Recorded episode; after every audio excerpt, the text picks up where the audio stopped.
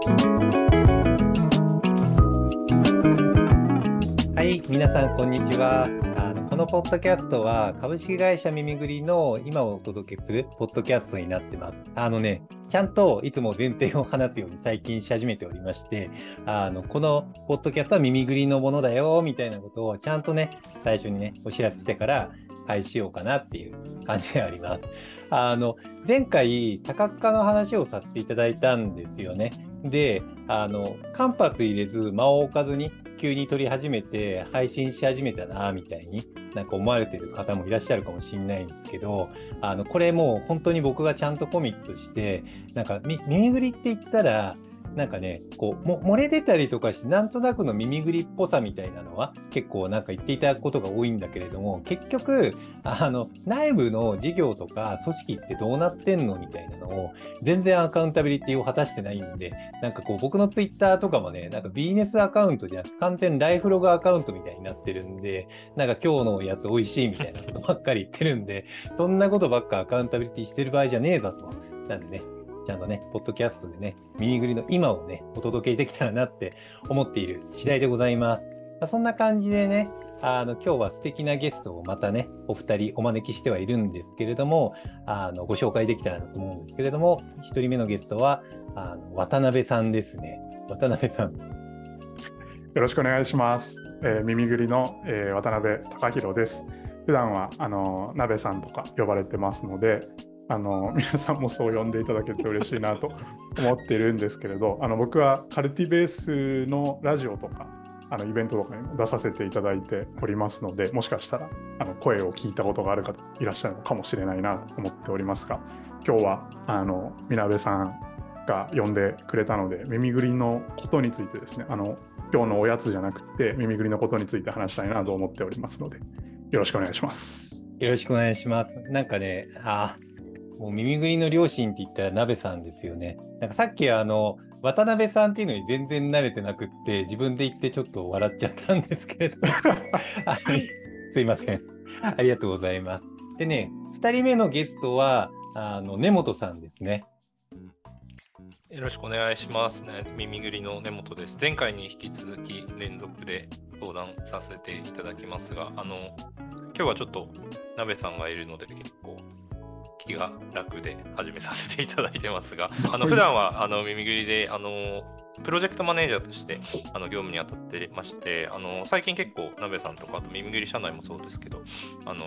ァシリテーターとのコラボレーションだったりとか、ファシリテータースキルの習得みたいなところが結構ホットテーマだったりするので、ぜひそのあたりをお話しできればなと思っております。はい、よろしくお願いします。よろしくお願いします。ありがとうございます。根本さんね、なんか連続でね、あの、あ多分あやとりの出演回数で言うと、今のところトップランキング1だと思うんですよね。これ気をつけないと、根本さんが毎回なんか出演してくださるポッドキャストみたいになるから、ちょっとそろそろオファーを拒否いただいた方がいいかもしれないですね。拒否、拒否ありなんですか？本当に？いや、率先ね、して今スケジュールを抑えてる役割なんですけど。あ、そう。ですね、ポッドキャスト撮りませんか？って言ったら、パッて5秒でね、なんかカレンダー調整してくれるから、いや、いつも感謝ですね。いや、そんな感じで、あの、3人でお届けしたいなって思ってはいるんですけれども、なんかね、やり方的に、あの、カルティベースラディオとかも、まあ、やとりも前回からそうしたんです。けど、やり方的に、なんか今僕が思っていることとかを話題提供的に、わーっていろいろお話しさせていただいて、で、それを課題設定にして、こんな風に思うんだけど、どうですかっていうのを、なんかお互いに触発し合って話すみたいな。で、それで、こう内容を深掘っていったり、揺さぶってみるみたいな。なんかそんな感じで進められたらなって思ってはいるんですけど、なんか前回多角化の話をした時に、やっぱ結構耳ぐりの人って対話慣れしてるから、ラフにいろいろ僕こう思うんですよねって事前に話してないことでも話したら何かしら返ってくるなっていう僕悪い成功体験を持ち始めていて それは悪いですよ。悪い ストーリーラインを決めないままちょっと話題提供をしてみてちょっとそのままねなんか対話を楽しめたらなって思ってるんですけどあのね今日のそれ悪いって面白いですね。今日の話題は何にしてるかっていうと、あの、鍋さんもいらっしゃってるから、ファシリテーションについて話したいなって思ってるんですよね。ファシリテーションですね。なんか、耳ぐりの結構代名詞の一つにファシリテーション、対話だったりとか、まあ、そういうのも SNS でね、よく発信したりとかしてるし、安西祐、まあ、僕と共同代表をやっているあの東大の先生の安西祐樹に関しても、あの問いかけの作法とかね、問いのデザインとかね、ワークショップデザイン論とか、まあ、そういう著書も出してたりとかするので、ファシリテーションプロフェッショナルとして結構認知があったりするんですよね。まあ、それもあって、なんか耳ぐりっていうと、ファシリテーション集団なのかなとか、対話のプロフェッショナルなのかなってイメージを持っていたことが多いんだけれども、でも、そもそもファシリテーションって何っていうところで、あの話したいなと思っていて、ファシリテーションってね、Google 検索とかで調べると、あの、調べてきたんですよ。なんか一番最初に見たのが、会議の進行方法みたいに出てきていて、でも、あの、これね、あの、今の言葉をファシリテーターの人に言うと、ちょっとムッとされると思うんですよね。あの、あの、デザイナーの方に、あのデザインって何みたいに言われて、ああ、デザインね、はいはい、絵作りとかバナー作ることしようって言ったら、多分、来たなってなると思うんですよね。あのファシリテーターの人に、ああ、会議の進行役ですねって言ったら、ちょっとムッとされるかもしれない。ま だから、なんか、競技の意味で言うと、もともとそういう場のなんかファシリテーションをいかになんか場の会議とかそういうのを促していくみたいな、なんかそういう進行役だったのかもしれないけれども、でもなんかそこら辺を深掘っていった時に、だんだんだんだんファシリテーションの重要性が高まるとともに、かなりなんかそこの意味合いみたいなのが講義になっていって、まあ、デザインとかがね、なんかそういうグラフィックのなんか狭い領域からな端を発していったんだけれども、でもそこが拡張拡張を続けてね、まあ、デザイン経営宣言とか、まあ、ここ2018年デザイン経営宣言ってデザインを資源にしながら経営に役立てていこうみたいな話があったように、結構ファシリテーションもそこら辺の領域を拡張し始めてるのかなって思ってるんですよね。あのファシリテーション経営だとか、これからはファシリテーション経営をやろうっていうのをあのポジショントーク的に言うつもりはないから安心していただきたいんですけど、結構これって社会課題背景とかもあるのかなって思ってるんですよね。まあ、最近人的資本レポートとかさ、あのああいうのもあるかなと思っていて、まあ、伊藤レポート、伊藤レポート2.0とかでさ、人的資本経営が重要であるとか、今までって財務投資をベースにしていきながら事業づくりをいかにやるかっていう観点だったのが、そうだそうじゃなくって、オアじゃオアじゃなんか人か事業かっていうオアじゃなくて、アンドでちゃんと事業と人、両方担保していきながら、あの経営をやっていかないといけないよねっていうのが提言されたのは結構記憶に新しいところかなって思ってるんですよね。で、人が集ってきたら、まあ、集団になってくるわけで、で集団が集って、そこがちゃんと、まあ、ウェルネスにあのお互いをちゃんと分かち合いながらやるために重要なのが、例えば心理的資本とかね、社会関係的関係資本とかね、まあ、そういうのもあったりとかすると思うんですよね。人と人との関係性によって、なんか心だったりとか関係性が豊かになり、まあ、それこそが人生を豊かにすることだからそこにコミットするべきだよね会社はっていうのが結構なんか急速的に言われているところで、まあ、そこのねエンゲージメント指数をサーベイするあのサービスだったりとか、まあ、海外とかでもそこにすごい投資をしていて無形資本経営にいかに力を入れているかっていうのが重要って言われたりしてますと。で、話が長くなっちゃったんだけど、こういった心理的資本とか、人と人との関係性を耕すことによって豊かになる資本がこれからの経営には重要になるっていうことがあるんだけれども、ファシリテーションって要は人間と人間の間にある関係性を豊かにするためにあの生まれた技法なんですよね。だからそれが最初は会議とかチームだったりワークショップっていう狭いなんかスモール集団に閉じてはいたんだけれども、まあ、これからの、まあ、例えば会社っていう集団っていうのもそうだしあるいはね、オンラインとかでさ、数千人、数万人とかでやっている企業とかもいらっしゃる中で、そこを、まあ、オンラインを通じて、こういう、ズームとかを通じながら対話を、ちゃんと技法を持って関係性を作り上げていくには、どうすればいいんだろうかって結構、あの、かなり世界的に焦点の言ってるテーマかなって思ってるんですよね。で、そこに対して、なんかどうしても人間と人間の関係性ってサービスやプロダクトだけではどうにもいかんともしがたい領域って残されてると思っていて、そこにアプローチするために、やっぱり重要だよねって言われてるのが、対話やファシリテーションだと思うんですよね。っていうのも背景があって、そこの重要視がすごい高まっていて、例えば前回話しさせていただいた多角みたいな、多角経営みたいな話でも、前提の異なる事業とか組織とか人とかが集まっている中で、そこをつなぎ合わせながら価値に生み出していくためには、やっぱりその前提の違いを分かち合いながらファシリテーションをしていくっていうのが、企業単位の文化として重要になってるんですよね。だからこそ、まあ、そういった資本を耕すためにも、多角をうまくいかせるためにも、まあ、人間のね、幸福感を追求するためにも、ファシリテーションって、実は今こそすごい講義に拡張していきながら、なんかね、社会的に普及すべきものなんじゃないかなって僕は思っているっていうのがございますが、なべさん、いかがでしょうか？ありがとうございます。あのめちゃめちゃあの前段の話題提供がリッチだったので、はい、あのどの辺りからこう話していけるといいのかなっていうのをちょっと考えながらだったんですけれど、はい、改めてそのファシリテーションの定義のところでいくと、まあ、なんかその今現在ですとやっぱりその、まあ、普及している概念として普及しているのがその、まあ、ミーティング、ミーティングとかあのワークショップの中で、まあ、その場をこう、まあ、その場自体をこう作り上げてでこう進行していく、推進していく人っていうようなところが多い。かなっていうふうに思っているんですが、まあ、なんかもともとなんかファシリテーションっていう概念がどこから来ているのかっていうところをたどると、まあ、あの詳しい話をすると長くなっちゃうんで、ちょっとこう簡略化して言うと、その、まあ、なんか集団力学、その人が、その、まあ、なんていうんですかね、こう、自分一人だとこう気づけないことに対して、その、まあ、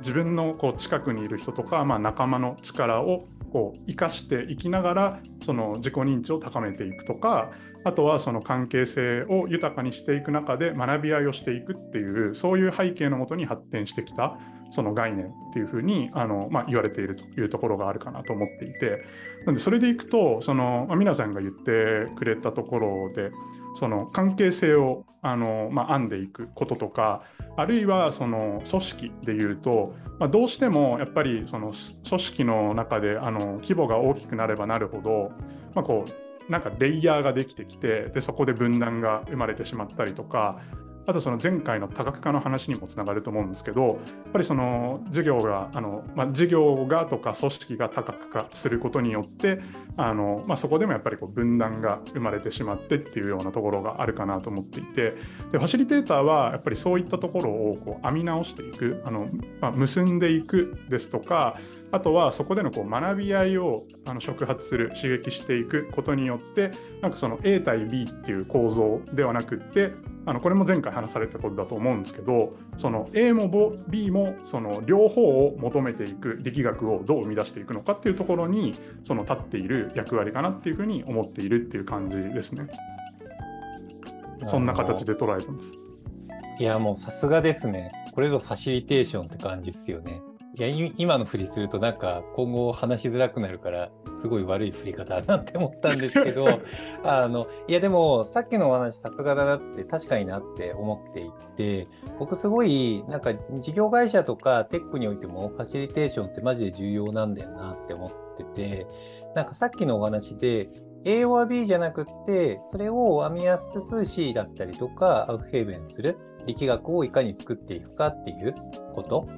なんか創造的対話とかで何か言われてはいるけれども、そこの力学ってまさに事業開発にするにしても、スモールチームにしろ、多角的に事業や組織が複数ある会社においても、やっぱり重要だなって思うんですよね。大体、命題 A と B が分断してしまって個別最適をして、で関係性が悪くなる中で、あの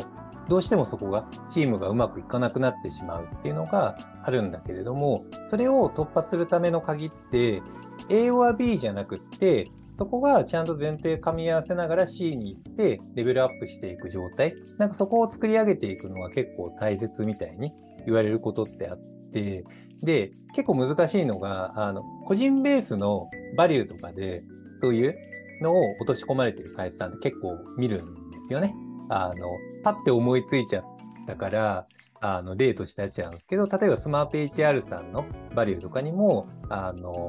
プラン C みたいな、A じゃなくて、A, A は B じゃなくて、プラン C を考えようぜみたいなものがあったりとか、結構スタートアップバリューとかにもそういう考え方って多いし、やっぱり推進するのって、なんかいろんな人の意見聞きながら C を作り出すみたいな、突破するみたいなのが起点になることって多くって、でもそれが、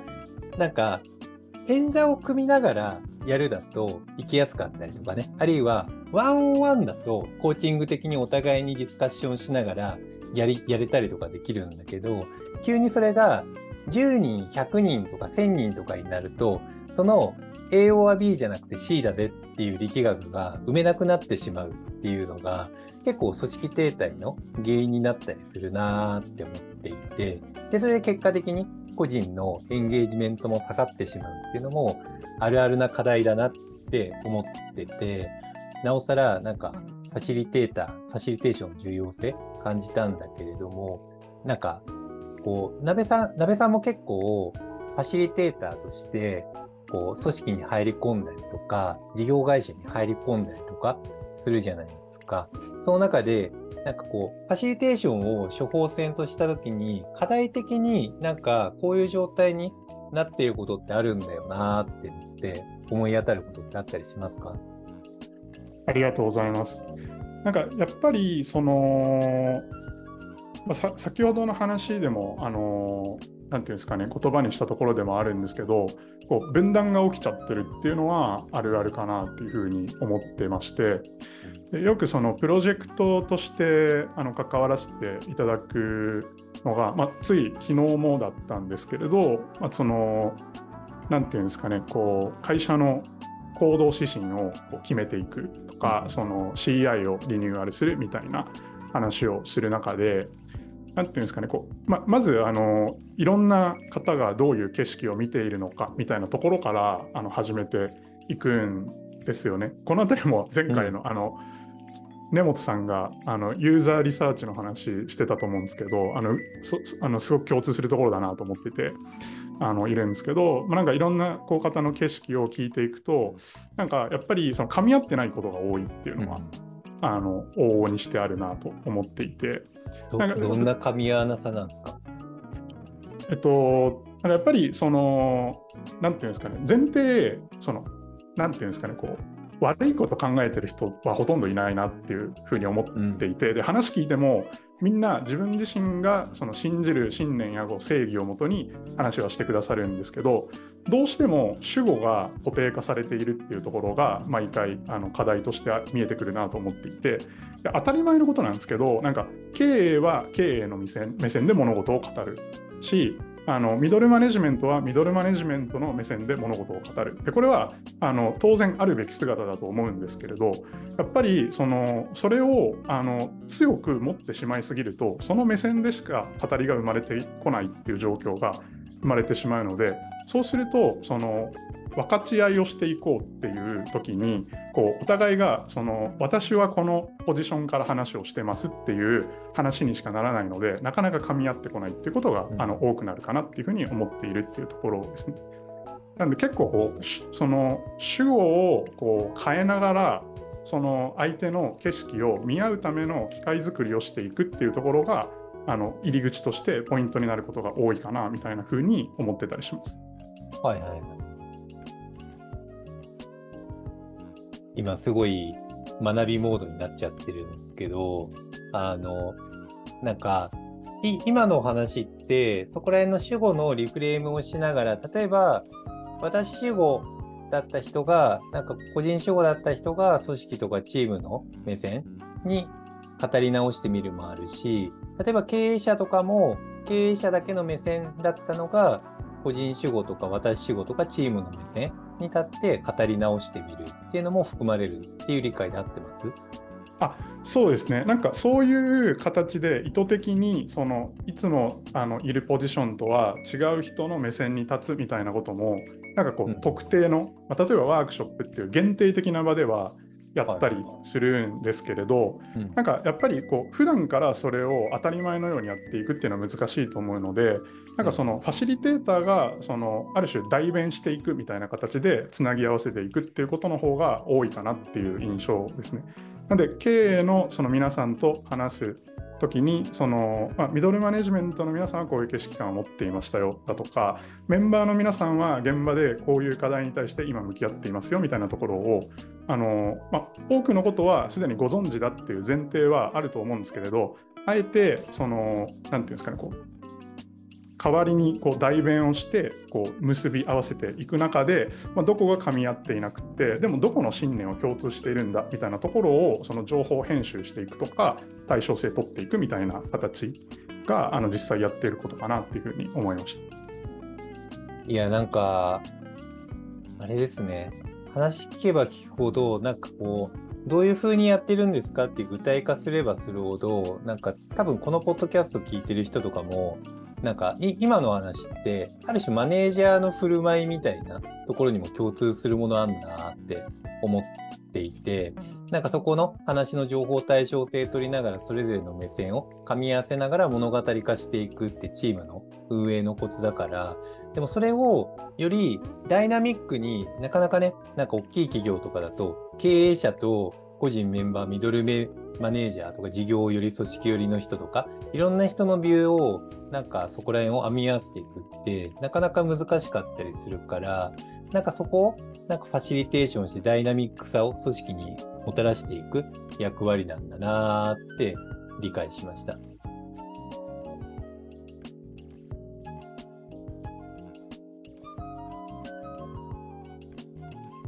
ありがとうございます。あいや、こりがとうございます。れね、良くないなって思ったのが、やっぱりね、鍋さんがいるとね、なんか、こう、街になっちゃいますね。なんかね、ファシリテーション、いつもすごいなんかね、耳ぐりの内部でもめっちゃね、いらっしゃると、大体すごい、ぐいっと前に出てファシリテートしてくれるんですよね。だから、僕もね、なんかね、こう、つい待っちゃうなっていう、ポッドキャスト話してて思ったんですけど、なんか僕、そしたら、はい。あの、みなべさんと根本さんに質問してもいいですか？あ、お願いします。なんか今の動きってやっぱり、はいあの普段からも僕ら話してると思うんですけど、まあ、前回出てきたようなその COE のそのビューとか、まあ、HRBP の動きとかと整合するところってあのあるなっていうふうに思うんですけれどなんかやっぱりあの近いなみたいな話なのかでもなんかそのもう少しこう微妙な動き方の違いみたいなものがあるのかなんかそのあたりちょっと聞いてみたいなと思いました。根本さん、いかがですか？そうですね。ちょっと今お二人の話を聞きながら、あのめちゃめちゃ僕過去の自分を内省しながら聞いてたんですけど、ちょっとその話から今の問いにこうつなげていけるといいなって思うんですけど、めちゃめちゃ具体な話になるかもしれないんで、そんな具体な話はいらねえよっていうところがあったらぜひ言ってほしいんですけど、あの僕自身こうずっと開発の畑で、まあ、プロジェクトマネージャー的な立ち振る舞いをしていった中でなんかその A と B をこう混ぜ合わせた C みたいなのってすごいわかるなって思ってたのがなんかこう要件定義とかデザインを提案するみたいな時ってあのこうどちらか一方のこう要求ではなくてなんか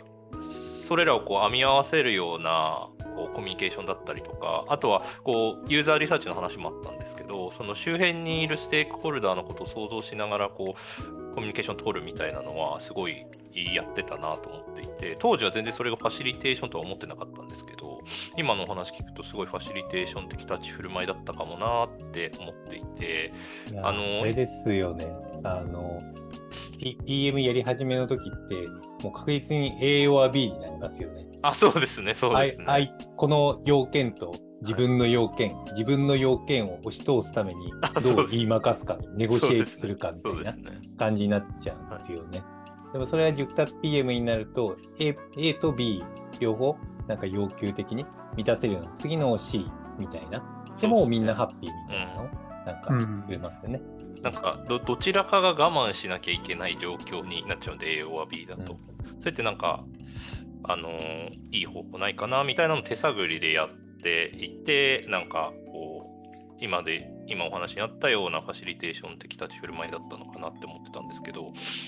なんかめちゃめちゃ乱暴に言うとその頃からあんまりマインドとかスタンス変わってないなって思ってて COE の動きとかもそのなんでしょうこう課題がたくさんある中でこうなんかこうすごい短絡的に紐付けるのは違うと思うんですけど何かのデザインを作りたいとかウェブサイトを作りたいっていう時の目的があってで COE もその目的企業だったり組織をこう良くしたいすごくこう従業員が生き生きと働いてる組織を作りたいみたいな目的があるっていう立て付けは一緒だなって思っててその中でこう解決していくべき課題があってそれをどう解決していくかだったりとかどういうふうにこう立ち振る舞って A と B をつなげて C にしていくかみたいなところてなんかそんなに流動は違えどそんなにこう何て言うんでしょうスタンス的には違ってないのかもなみたいなのをすごい今聞いてて感じましたね。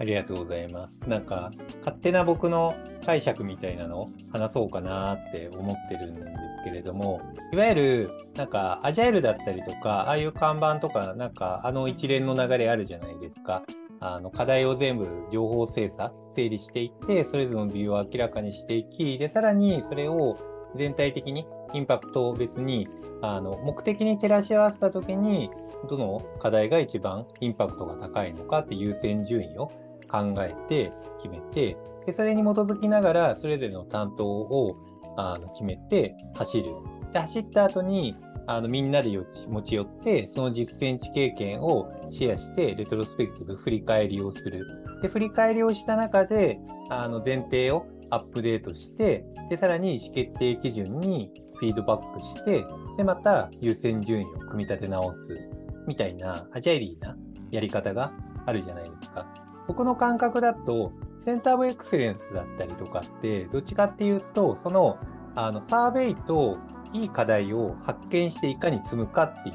ところの方に力学が結構効いている感覚があるんですよね。だから状態のサーベイと整理をするっていうところに効いてるから、結構、どっちかっていうと、意思決定ボールを持ってる人たちを集めることによって、そこの意思決定をより尖らせてシャープにして、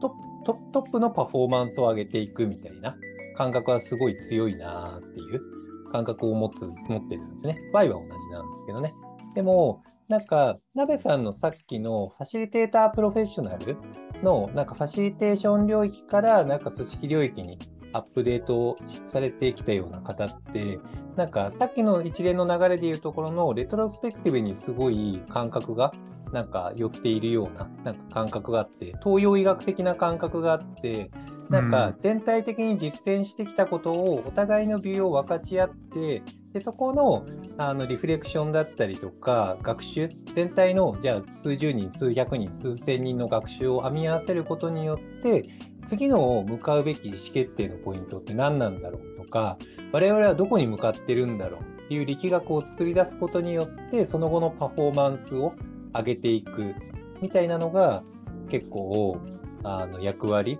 ロールとしてあるのかなって思っていてまさになんか COE とかの場合って 2B に対してのあのゴリゴリ前に進めていくみたいな感覚があるんですよね。でもなんかファシリテーション、さっきのレトロスペクティブ、リフレクションにレバレッジをかけて学習力を上げていくみたいな場合って、まさになんかそれぞれの自律的な意思決定を促していけるようなパフォーマンスをもたらすための心理的資本をいかに豊かにしていくかとか、お互いの関係性を豊かにして、お互いに協力関係を築きやすくするとかが、なんか、なんか、フォーカスポイントに主にあるのかなっていう気がしました。これ勝手な僕のサマリー解釈ですね。いやありがとうございます。はい、なんか今の話ですごい僕もあの触発されたというか、うん、あの湧いてきたこといっぱいあるんですけれど、うん、改めてなんかやっぱりその人の学習観みたいなところにアクセスしようっていうところ、まあ、人の個人のもありますし、そのチームや組織の学習観とか学習環境、まあ、学習関係のアップデートみたいなところにこうインパクト作り出せるといいなみたいなのはやっぱ前提あるなっていうのは思いましたね。でね、そういった意味でのこう経験からその経験からこう学ぶっていう力学とかあとはそのやっぱり何て言うんですかね、こう専門性を高めていくためにも、そのコミュニティって非常に重要だと思うんですけれど、まあ、その中でこう自分自身が持っていないその専門知こう、まあ、実践する中で、まあ、それこそアジャイルやっていく中で、うん、あのどんどんあのこれまでになかった知って生成されていくと思うんですけど、まあ、そういったものを逃さずきちんとあの形にして次に還元していくとかそれを誰か一人ができるだけじゃなくてそのみんながその共有できる知として編んでいくみたいな力学とかでそれによってこう新しい価値創造をこう生み出していくみたいな力学とか、なんかそういったところにすごく、あの、なんていうんですかね、フォーカスポイントをあの絞っているみたいなところはあるなっていうのは思いました。結構時勢に合ってるところってあってやっぱり外部環境の変化がすごい激しいから組織内部の学習力を高めることによって状況に応じながら適応性を高めて自律的な意思決定を各自ができるしやすい状態をいかに作るかがすごい重要だよみたいなのがあってなんかどうしてもトップのなんか意思決定をもとにして全部箱に収めて推進するだとどうしてもそれだとうまくいかないからだから自律的にやっていくためにそこを豊かにしていくためになんか対話ファシリテーションとかそういったのが重要視され始めてるのかなっていう感覚はあって、やっぱりそれって結構なんかオンラインだけに限りもちろんないと思っていて、人数規模の拡大の時にもすごい重要になるなって思うんですよね。なんか人数規模がちっちゃいうちって、変な話、十何人とか数十人くらいのうちって、トップがひたすら超シャープな戦略をバシバシノーションで考えて、バシバシみんなに渡し続けてたら、なんかうまくいくと思うんですよね。なんか今の優れたテックってやっぱりそこで深口性をスーパー CEO みたいな人がそういうのをやっているってケースって往々にしてあると思っていて。でも100人くらいになったりとかするとやっぱり部門を分けたりとか部門の多角化が始まってくる中でどうしてもそれぞれの部門を主語だけにしたような推進、まあ、KPI も分かれてるんでそりゃそうなんだけどその中でちゃんと部門を越境しながら学習をしていけるような状態によって結果求心力をもたらしていくっていう、なんかそういう力学って、やっぱりそこを越境したファシリテーションによってしかもたらせないなって思っていて、なんかそれが、なんかファシリテーションなしだと、もうワンオンワンをひたすらするしかなくって、なんかスモールチームの時のワンオンワンが成功体験になって、人数が増えてもめっちゃワンオンワンしまくったけど、カレンダーがワンオンワンだらけになって、なんか情報非対称性がめっちゃ生まれて、物語が噛み合わなくなるってめっちゃあるあるだなって思っていて、なんかそこの面で集めてお互いのあのビューを交換し合うファシリテーションって、マジでなんか日本の経営におけるレバレッジポイントだなって思ってるんですが、根本さんニヤニヤしてたけど大丈夫ですか？大丈夫です。あの、ワンオンワンの話はすごい、はい、耳が痛いなと思って聞いてました。いや、でもあれあれですよ。大体結局、うん、最初ワンオンワンめっちゃいいじゃんってなって、でもその成功体験背負ったまま CEO とか CXO とかがなんか数百人とかになっても、それが忘れられずに、ワンオンワンをもう週に数十本くらいいろんなメンバーをやってるっていうのが結構あるあるなんで、それが悪いことではないんだけれども、でも、面でファシリテーションしてきたら、お互いにし合えたら、もっと楽かもよっていうのは明らかに思うところではありますね。うん。うん、確かに。なんかその、まあ、ファシリテーションって誰がそのやるものなのかとか誰が担うものなのかっていうこうあの議論もよくあのする、まあ、されてると思いますしあのするんですけれどその何て言うんですかねこう、まあ、全員ファシリテーションっていうその技術をファシリテーションをこうするための技術や概念を身につけていた方がこういいなっていうふうには思っているんですよね。うん、でただその結構そのマネージャーがファシリテーターを担うっていうところの限界はあの僕自身はあるなと思っていて、うん、でそれはどうしてもあの何て言うんですかね。まあだ誰もがその当事者であるべきだとは思うんですけれどその、まマネジメントを担っている方とかあるいはその事業のオーナーを担っている方ってその当事者すぎてなかなかメタに見られなかったりとかあるいはその関係性その事業チームとか組織チームのその関係性においてなかなかその何て言うんですかねこう第三者的な立場を取りづらいみたいなところって多分にあるなと思っていてなんかそういう意味ではそのなんていうんですか今その事業会社の中にファシリテーションっていう概念がその入っていってるっていう軌道はあると思っているんですけどなんか明確にファシリテーターっていう存在があの置かれてもいいんじゃないのかなっていうふうに思ってるところが僕はあるんですけれどこの辺りは南部さんと根本さんどうですか？ありがとうございます。あのなんか最近テックで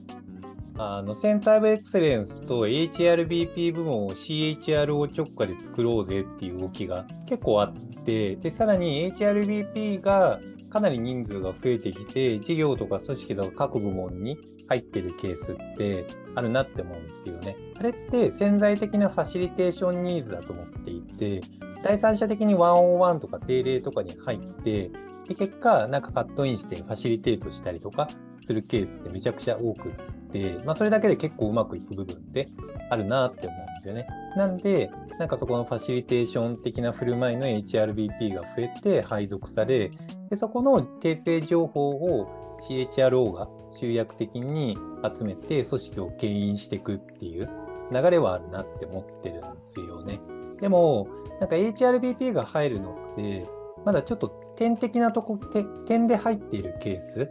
がやっぱり課題をベースにして解決するためにファシリテーションの振る舞いも一部見せるみたいな感覚はすごい強くって例えば最近組織開発部とかあのどの企業にもかなり入ってきてるしワークショップだったりとか組織開発的な動きをされているあのケースってあるけれどもでもまだそんなに投資がなされてないなって思うんですよね。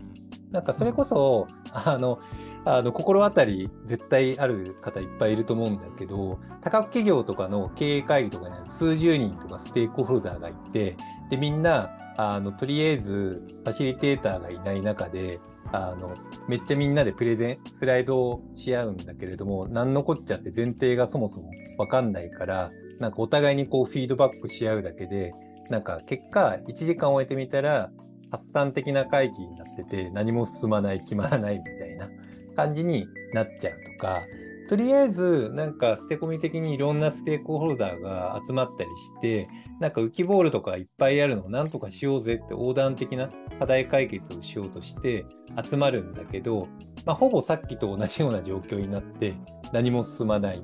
とか、あるいはなんかもうちょい部門内においても、なんかこう、オフサイトだったりとかは試してみはいるんだけれども、なかなかそこがまあ、なかなかオフサイトって難しいですからね、ワークショップとかも。そこら辺でなかなかチームの求心力が高まらず、課題とか解決する道筋とか事業はうまくいってるのになぜかオフサイトや関係性がうまくいかないことによってチーム感が出ないとか、なんかそういうのってあると思うんですよね。でもそれってやっぱりなんかファシリテーションケイパビリティの欠落によるものだと思っていて、なんかそこをまあ現場にそれぞれみんなで持ってやっていくっていう観点、部門のオフサイトとかは、なんかそれでいけるかもしれないけど、いろんなメンバーがそれぞれの利害関係をバックグラウンドにしながら持ち寄るみたいな場では、どうしてもやっぱり第三者的な振る舞いでファシリテーターが入らないと難しい時ってあったりして、なんかそういう部門だったりとか、まあ、少なくとも、なんか経営直下のなんとか室とか、いるような人がなんかそういう振る舞いを見せたりとかすることもあるんだけど何かしらのどっかしらのチーム部門でファシリテーションケイパビリティを豊富に拡充していくっていうのは絶対的に必要なことなんだろうなっていうのは思うとかだけど思うとこだけど根本さんいかがですか？そうですね、まあ、全部言ってもらった感はあるんですけど、なんか耳ぐりにこう相談が来るっていうのもやっぱそういうところもあるかなと思っていて、なんかこう、まあやっぱりこう COE とか HRBP の動きって必要だということは理解しつつ、まあ市場にたくさんいるかとか、育成できるかってめちゃめちゃまだ難しいと思っていて、なんかやっぱりこうファシリテーションの文脈を武器にしている耳ぐりにたくさんそういったご相談いただけるのってあの必要性は分かっていながらもなかなか自分たちはでではできないしこう特にさっきおっしゃってた第三者観点みたいなのってあのフラットに捉えるの難しいよなみたいなところのニーズもあるのかなと思ってますしなんか実際にこう案件やっていく中でそこへの期待値が高いなっていう実感もすごいあるなと思って今聞いてました。ありがとうございます。いや、なんか、めっちゃそこやりたいんですよね。その、今、なんていうんですかね、コンサルティング事業の中では、耳ぐりも、あの、めちゃくちゃやってると思うんですけど、うん、なんかやっぱりこう、ま、なんていうんですかね、事業会社の中で、そういう、まあ、そこを担うあの集団を作っていくみたいなところをすごいやりたいなっていうのを思っていてなんかあのそんなところがあのなんていうんですかね今日の話の中では改めてなんか自分の中でお気づきというかあのなんかホットな部分だなっていうふうに思いました。いわゆるファシリテーション組織の創立ですね。そうですね。なんかあの別にデザイン組織意識とかではないんですけど、まあ、でもやっぱりその本当にこう、まあ、なんですかね、多角化に、まあ、耐えうるというか、まあ、その多角化することが目的というよりも、まあ、それでこう、なんていうんですかね、豊かな組織であったり、産業を生み出していくっていうところがあの当然その先にはあると思っていてでそれを実現するためにやっぱりこう必要な機能職能でありその、まあ、概念じゃないかなっていうところはあの、まあ、僕自身がファシリテーターだっていうところはあの多分にやりながらも強く思ってるのであのやりたいなっていう感じですね。なんか流れもある気がしてんですね。例えばエンジニアリング組織とかも完全なんかこ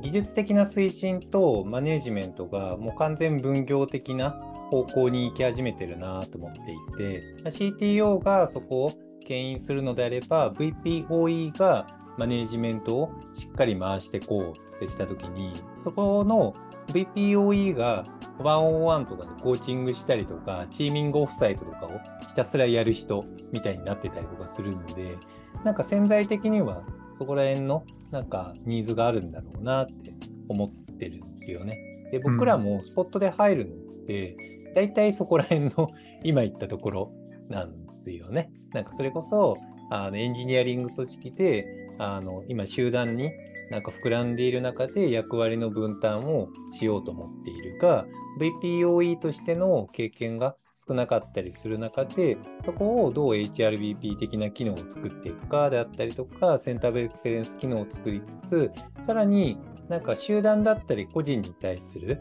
なんか立ち振る舞い問いかけみたいなのが苦手だから、まあ、そこをいかになんか集団化して技能化してアプローチできるようにしていくかっていうのが結構ニーズ的には増えてるなって思いますね。うん、なんかこう事例的に結構そういう系をいろいろやってる中であのギリギリ踏み込みたいなって思ってるんですけど前回もギリギリを踏み込んでみたんですけどあの抽象化汎用化しながらあのナレッジ化してでお聞きいただいているあのポッドキャストユーザーの方にナレッジをあのシェアできたらなって思ってるんですけどあの結構あると思うんですよね。あの横断的ななんか一挙マネージャー同士とか部門長同士とか経営同士でもいいんだけど、まあ、そこの関係性チーミングとかがうまくいかずファシリテーションが機能していない時になんか我々がどんな感じに入ってどんな風に課題解決したりとかファシリテーションをすることによってそこをうまく活かせられたのかっていうなんかファシリテーション文化とかファシリテーション推進のナレッジみたいなことをなんかナレシェアできたらいいなって思ってはいるんですけど根本さんが俺に振るなよ俺に振るなよみたいな顔めっちゃしてるから あの鍋さんに先に振ろうかなって思うんですけど、なんかワンナレッジあったらぜひいただけませんか？いや、これめちゃくちゃ難しいですね。はい、何の話をできるといいんだろうみたいなのが。はい。よくある。僕から話しますね。あ僕から話すんですけれども、あの結構ファシリテーションや対話ってめちゃくちゃフラストレーションかかるんですよね。あの、議論的に、あ、この課題でこういう感じなんだってって、課題とハウに紐付けて指令してぶん投げるみたいなことって、あんまりダメージ食らわないんですよね。なんか自分が揺らがないから、すごいダメージも食らわず、やりやすいんですよね。で、結構、トップの方だったり、経営層とか、ハイタレントマネージャーの方でも、なんか前提をさらず課題とハウだけでぶん投げるみたいなのに慣れてるケースって多くって、まあ、それで結果、情報の非対称が結果的に起きてしまって、組織運営がうまくいかなくなっちゃってるケースってマジであったりするなって思うんですよね。でも、そういう人に対して、ちゃんと、あの、あなたの前提、要は Y からちゃんとあの目指す状態だったりとか自分自身の考えをちゃんと話した上でその上で施策の初めて目的を話し How にしましょうっていうなんかそこでちゃんと状態をみんなでイメージを沸かせてやっていきましょうみたいなことをするとなんか How の目的を晒すのってなんかまあそりゃそうだって思うんですよね。例えば適当、適当に言うんですけど、これは業務進捗がよろしくありません。この業務の問題があります。進捗が悪いんで。みたいなのって、誰もノーって言わないんだけど、そもそもその進捗が悪い目的に対して、これって何でやってるんだっけっていうのを、俺はこういう世界を実現したいからこれをやるのだっていうのって、反感を帯びるリスクみたいなのも結構あったりするから、案外さらさなかったりするんですよね。それによって対話が起きずに、あの、チームが活性化しないっていうケースって、マジであるあるだなって思うんですよ。でも、これを僕、あの、入る上で大切にしてるのが、いきなりそれをやんなさいっていうと、大体立ち向かえないんですよね。やっぱりそれ課題だけでやってきて対話してこなかったりチーム開発してこなかったからそこに対する恐れとか言い出しっぺの怖さみたいなのがなんかみんなある状態だったりするんで、なんか対話前プレイオブ対話みたいな僕するようにいつもしていて、みんなで対話して前提を晒し合うと結構なんかエネルギーがいるから、その前にあのそれぞれワンオンワンとかで、クローズの場とかで、その人が話す前提とかをなんか分かち合ってもらって、で話してもらって、でそれで僕も共感したり、あ、それいいですねっていう勇気づけをしたりすることによって、でそれで対話にみんなの場に臨む、なんか、こう、メンタルセットとか心理的資本を、まず、なんかコーチと開発することによって、みんなの場に臨むようにするっていうのは、結構よくやる、よくやっている手法で、一回それを、なんかお互いの前提を晒し合って Y をちゃんと語り合った上で、Y をみんなで見据えて、会うに行くっていう状態を作って成功体験やったら、今度はそっちの方がうまくいくって分かるから、みんな勝手にやるようになるんですよね。ファシリテーション、お互いにやるようになるから、なんかそこの、なんかこう、当日のファシリもそうだし、その手前のファシリに向き合う、こう、準備をするみたいなことを結構僕、あの、特に経営層とか、あの利害が重たすぎる人の場合は、かなり大切にしてます。これワンナレッジですね。なるほど。明日から使います、これ。ファシリテーションがちょっと苦手って思う人でも、とりあえずワンオンワンでお互いプレ対話した上で軌道を作ってから臨むようにするっていう、ワンナレッジですね。はい、今のその経営のみたいなところでいくと、あの南さんこうワンオンワンでそれをあのやってからその全体の場に入っていくっていうお話いただいたと思うんですけど、うん、こうそのワンのワンの機会が取れないみたいなこともあのあるかなって思っていてあのあというか、まあ、僕がそういう経験をしたみたいな感じなんですけど、はい、でその時にやったのがでも結構アプローチというか概念としては近くてその何ていうんですかねこう皆さんがあの、まあ、ていうんですかね、もう先に集まることが決まっていて、で、その場にファシリテーターが行くみたいな順番だったっていう感じですね。っていうパターンがあったときに、その、なんていうんですかね、こう、まあ、その、まあ、経営の皆さんの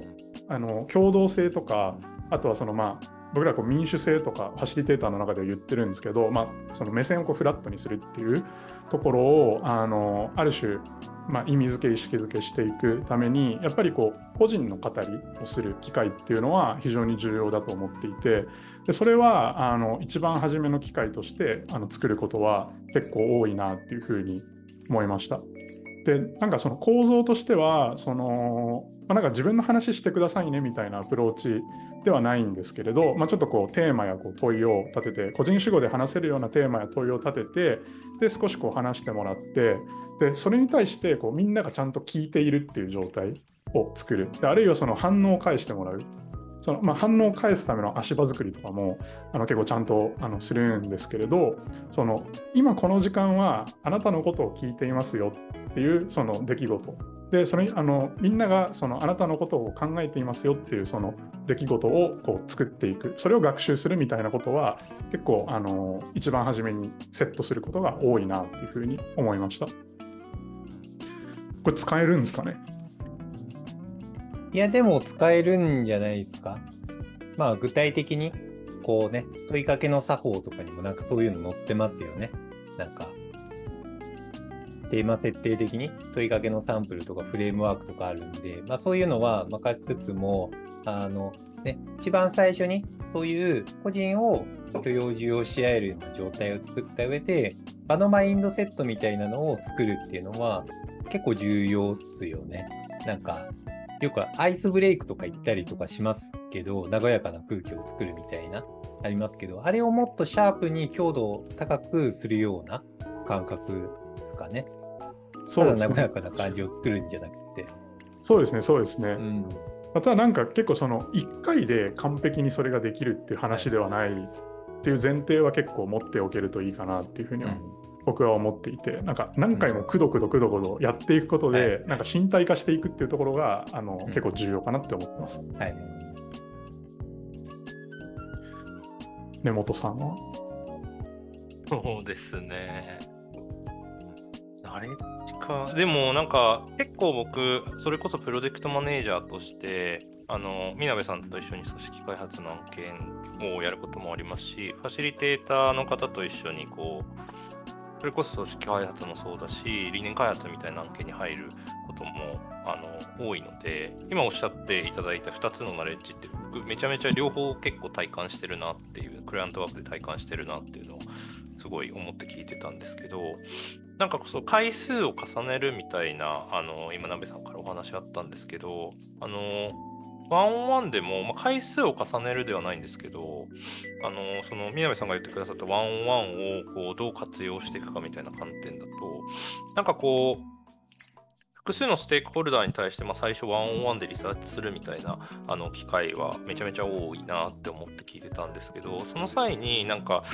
あのーなんて言うんでしょう、その、他のステークホルダーに対して考えていることだったりとか、景色みたいなところを、なんかこう、意図的につなげに行くみたいなことも、あの僕結構やるなって思っていて、その、あのみんなが集まる場の足場掛けみたいな意味合いももちろんあるんですけど結構こうその前段で各ステークホルダーがつながるようなトピックスが結構出てきたりするのでそこをこう事前にあのつないでいくことによってなんかこう僕らの関わらない場で触発が起きて対話が行われたりってすることも結構あるなと思ってたんでなんかそういう活用の方向性も意識しながらワンオンワンしたりっていうのはあるなって思って今聞いてました、ありがとうございます。なんか、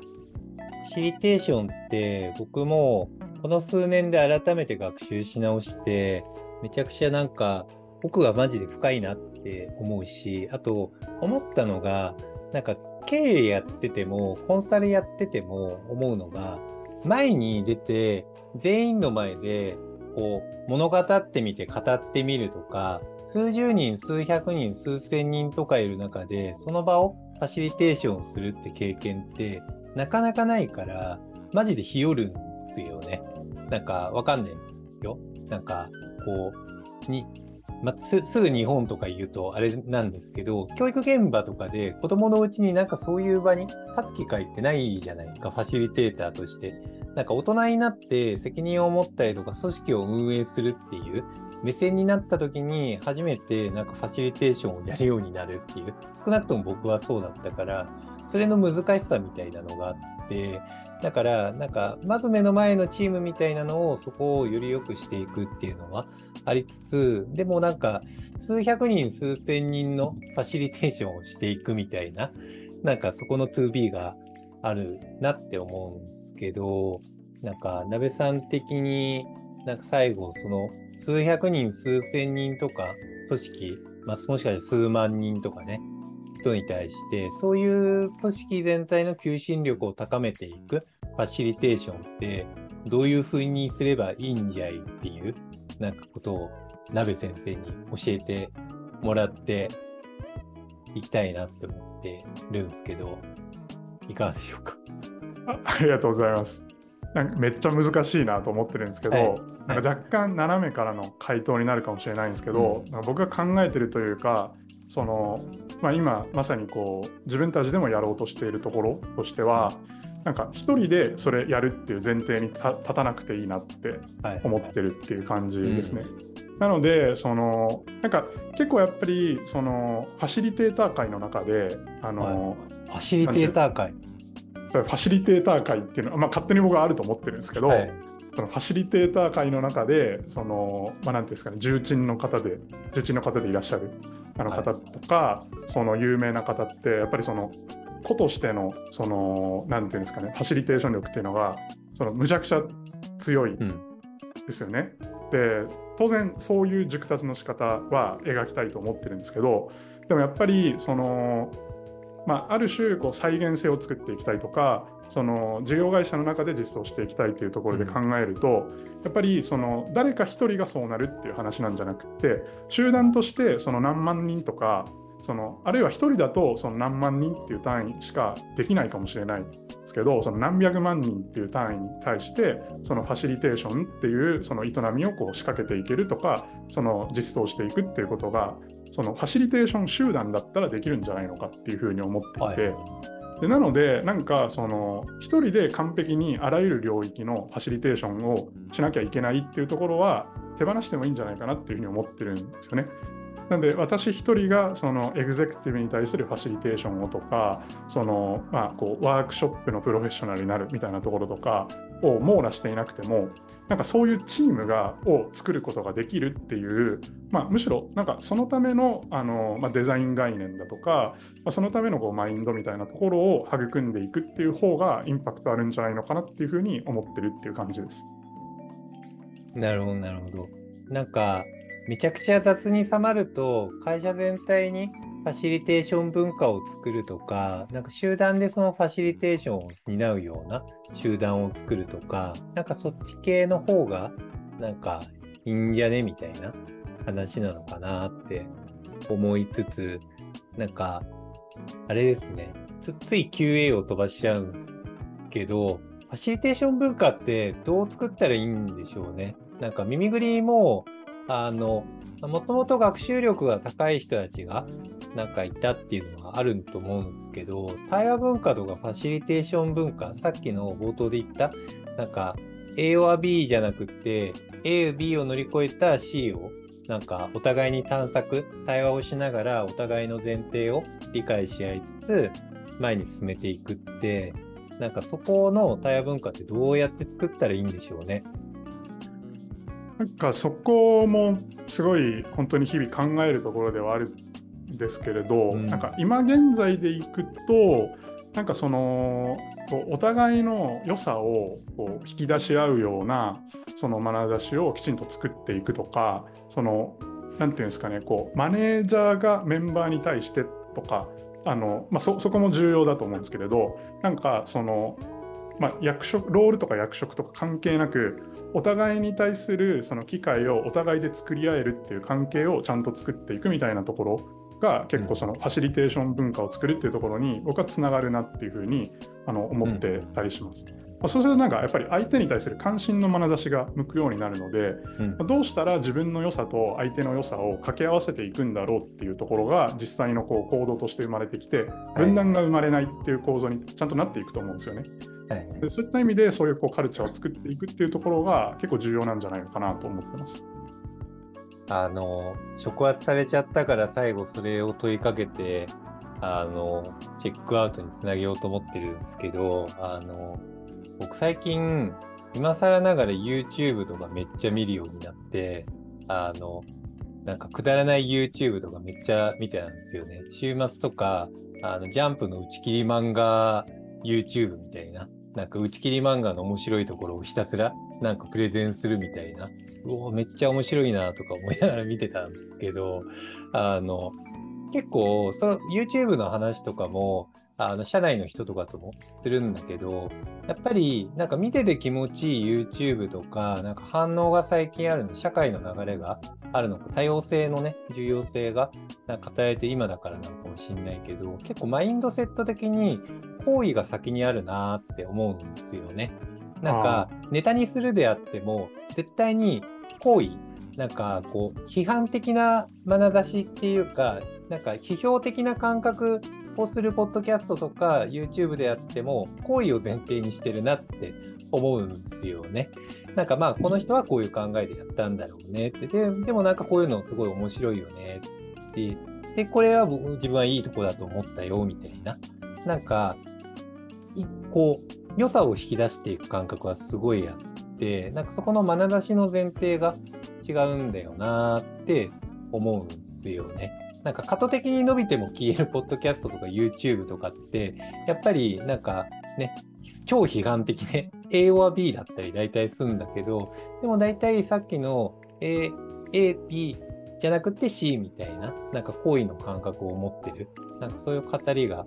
いいんだなと思ってて、なんかそれが対話的マインドセットなのかなって勝手に理解したときに、やっぱりなんかこう、相手がちょっと自分と違う考えがあるなと思っても、まあそれはそれとして、まあ行為を前提にして理解しようとするみたいな、なんかそういう姿勢からなのかなっていうのは、なんかお話聞いて思いましたっていう感想なんですけど、いかがですか？根本さんいかがですか？そうですね。なんかそ 確かにそれだけではなさそうだが前提なんかこうクライアントワークとかのコミュニケーションでも行為が前提にあるっていうのは大事にしたいしなんかこうそれを作っていくような場作りお互いの行為を作っていくような場作りもすごい大事だなって思っていてなんかそれがこうファシリテーションによって生み出されていくような場あの表出していくような場が作れていくといいんだろうなっていうのは今すごいみなべさんの話聞いてて思いました。うん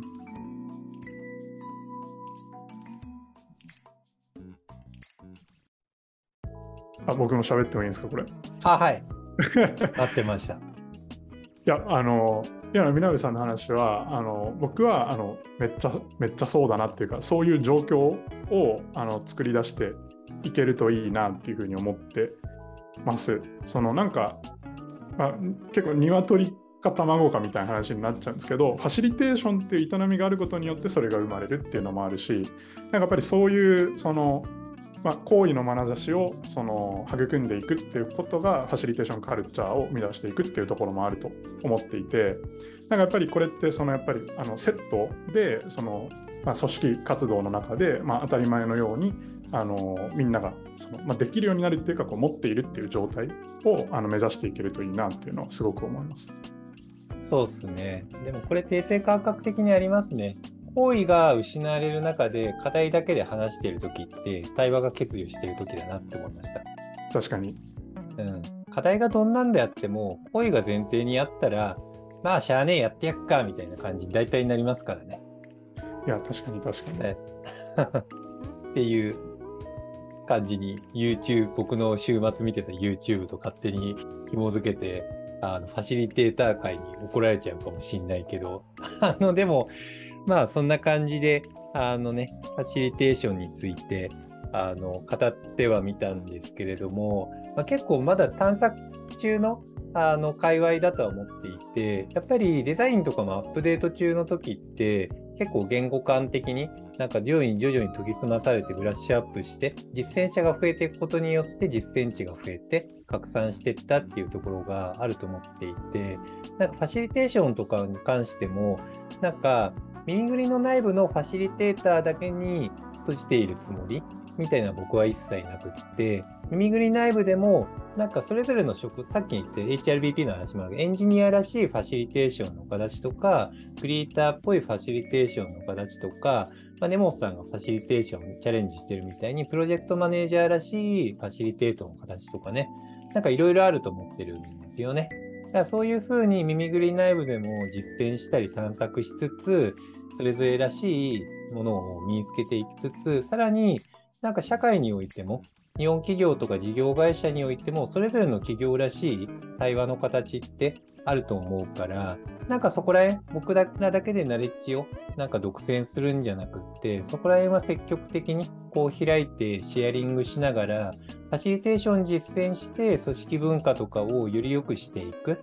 で、それでなんかこうウェルネスな状態だったり、まあ事業がより多角的な状態で横断課題がある中で、それを前にファシリテートして前に進めていくっていう、A は B じゃなくて C であるっていう感じで進められる強い文化、作り上げられてるなって思うから、なんかそこはね、一緒にいろんな人たちとあの競争していけたらいいなって思ってます。じゃあそんな感じで、あの、キリがいいようで終わらせていただこうと思いますが、よろしいでしょうか？ありがとうございます。ありがとうございました。じゃあそんな感じで、あのね、今回のファシリテーション話を終わらせていただこうと思います。なべさん、根本さん、ありがとうございました。ありがとうございました。ありがとうございました。